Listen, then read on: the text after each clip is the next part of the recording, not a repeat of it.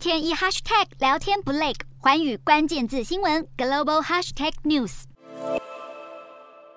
泰国曼谷一间夜店在五号凌晨发生大火，造成多人死亡的悲剧。一直到七号为止，死亡人数攀升到十五人，而大多数的罹难者被发现挤在入口处以及洗手间里，遗体遭到严重的烧伤。而这间夜店的老板在警方发出逮捕令之后，也主动投案。这间夜店的老板将会面临多项指控，包括过失致死和无照经营。警方目前还在调查起火的原因，而根据救难人员员。表示，由于夜店的隔墙都是易燃的吸音泡棉，导致火势加速的蔓延。目前罹难者最小年纪大约只有十七岁。泰国总理帕拉育也已经下令要彻查，希望能给家属一个交代。